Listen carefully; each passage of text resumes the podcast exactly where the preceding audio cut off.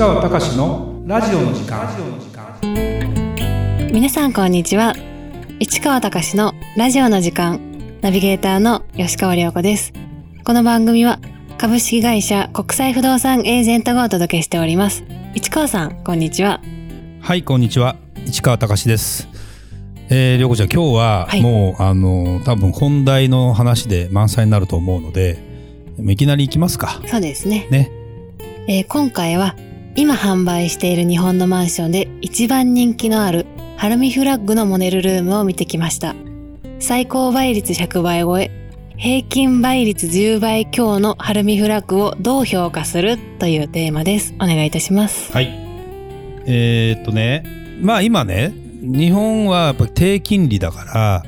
で特に都心と言われるところのマンションは売れてるわけですよ、はい。別にハルミフラッグだけじゃなくて、えー三田ガーデンヒルズというですね、えー慶応大学の裏ぐらいのところにある大きな、あのー平均坪単価1500万円と呼ばれてるものも実は売れてるんですよ。でもだいたい平均価格4億円。一般ピープルにはなかなか手が届かない。そうですね。でもこれも、えー一般の人には見せてもしょうがないのでお金持ち相手だけに、まあ、見せるところからハードルが高い。というマンションはありますとでもこれが今一番人気のあるというハルミフラッグっていうのはどこにあるかというと中央区晴海です。昔昔が東京オリンピックの選手村として使われた住宅。もともと倉庫街だね。晴海だから勝ち時だからつ築地があるんですよね、まあ、築地のあの築地市場は移っちゃったけど豊洲の方に、はい。銀座を越えたら築地があります。南に降りてくるね。でそこに勝どき橋とか渡ると勝どきという場所がありますそこからもう一個川を渡ると晴海というエリアに入ります。そこから南に行くと今度有明というエリアになる。ここは江東区になるんですよ。有明。で東京ビッグサイトとかになっていくわけ。有明エリアになると。で中央区なわけここは。晴海っていうのは。なんだけどでここはあの要は東京オリンピックをやるのにその築地市場を移転させて環状2号線というものを全部完成させてそこでバスで選手の移動とかをあの手助けするように作られたということででそこをあの選手村のためにマンション作っても無駄なのでそれをリフォームして一部完成してないやつとかその時点で完成したやつは選手村で使ったやつはリフォームしてきれいにして使わせるというマンションであとタワーマンションはこれから今作ってるんだけど全部でね、えー何個だっけな？5500個。5500個ができるんですよ。で5500個と世帯でいう人口でいうと1万2000人ぐらい。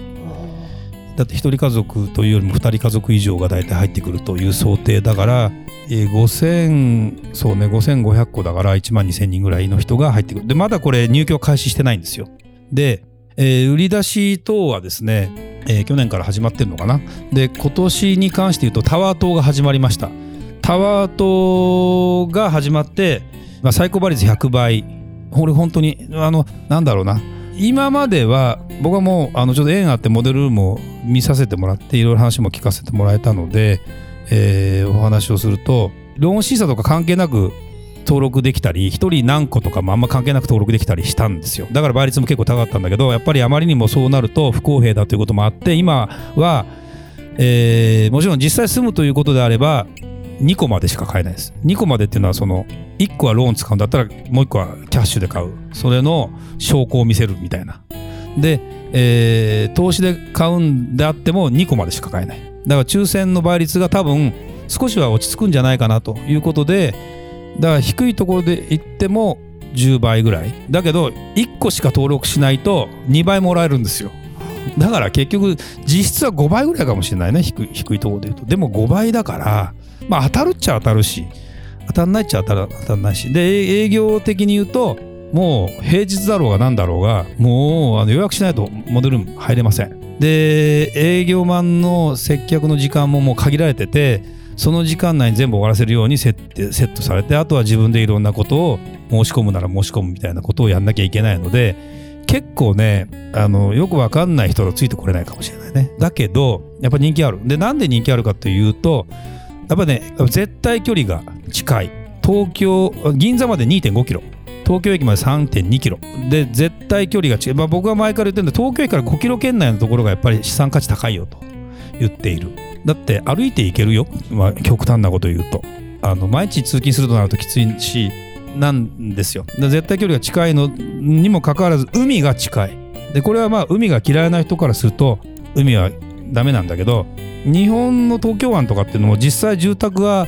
海の近くまで来てるかっていうとそうでもない倉庫倉庫があったりさいろんなあの工場とかがあったりしてどちらかと工業的に使われてるところが多いので本当のレインボーブリッジ目の前とかこうタワーがあってすごく東京の眺めがいいとかっていうところっていうのはそんなにない。でその裏の勝どきエリアとか晴海エリアもマンションいっぱい建っててタワーマンションいっぱい続出してて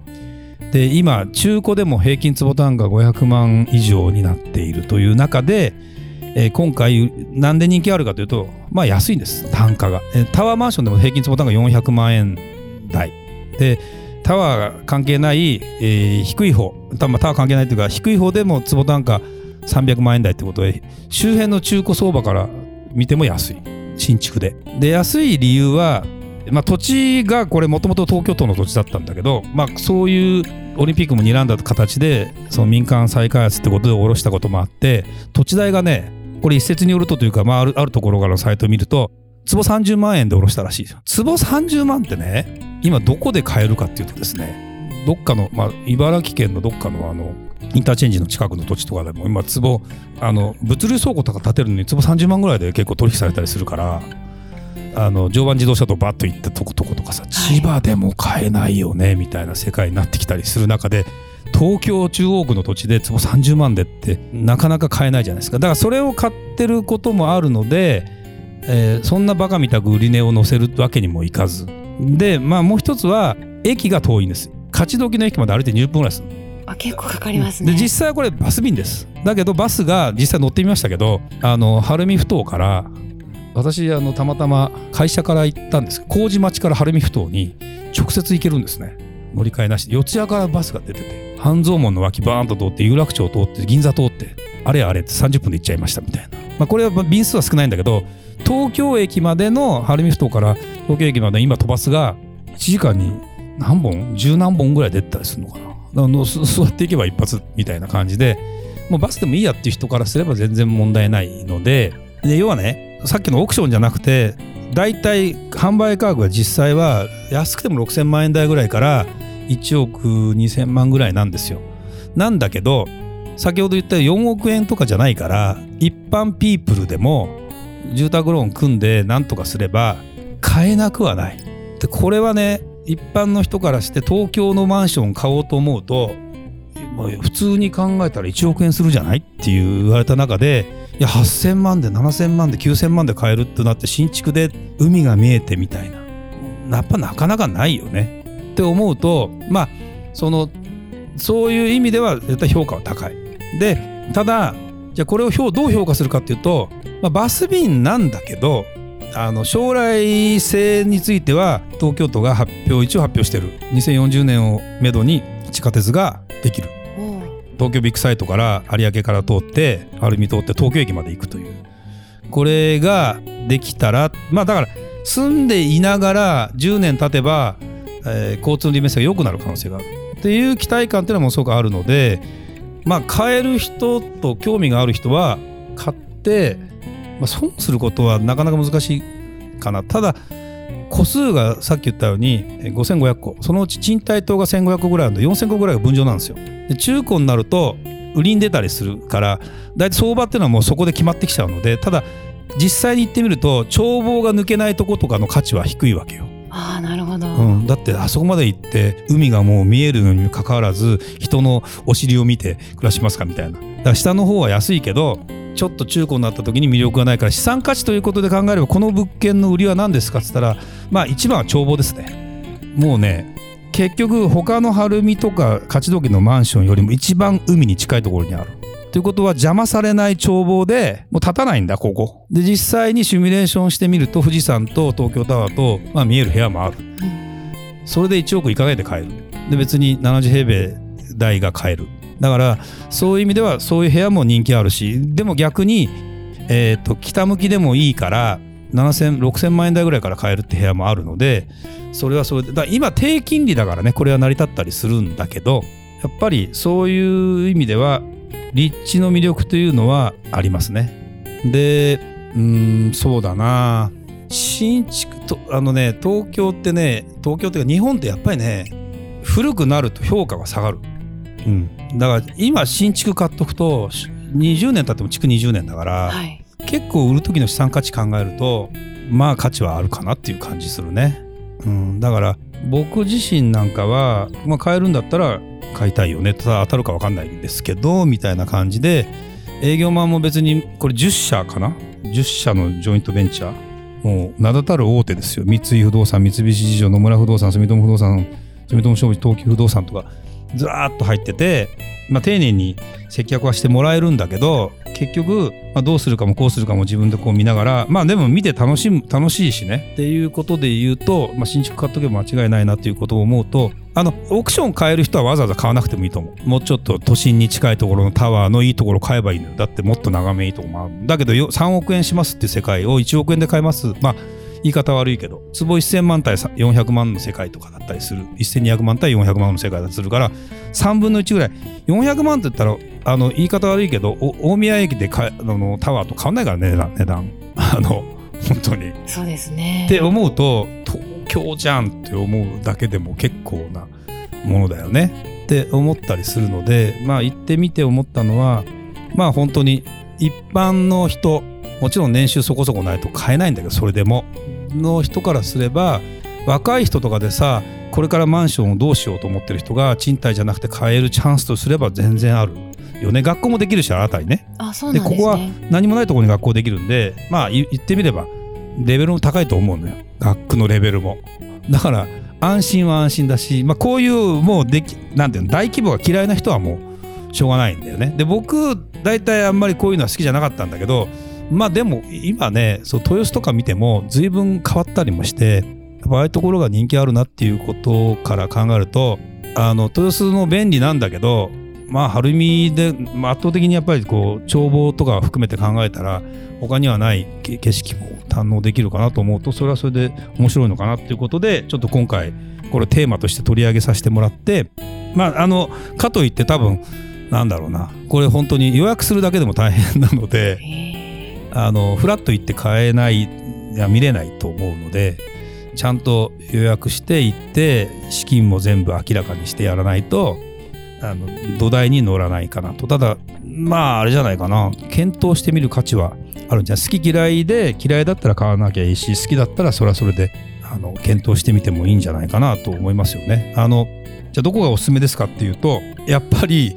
絶対的な価値は眺望でそれもこの反対側の東京の港区側が見えるところのタワーだ西向き系が非常にいいよね。まあいろいろあるんだけど、まあ、そんなようなところを思うとあなかなかやっぱ面白いのが出てるなと実際見に行くまでは、まあ、興味興味ない人思いながらもあ見たら見たであふさわしい人にはふさわしいし年収そこそこある方の奥さんだったらねちょっとここ見に行ったらっていう気もしないでもないですよね。あとね車ね会社2台持ちぐらいの人だったらね行ってみてもいいかなと。ーそうですね。まあ嫌いなんだろうけどね多分ね。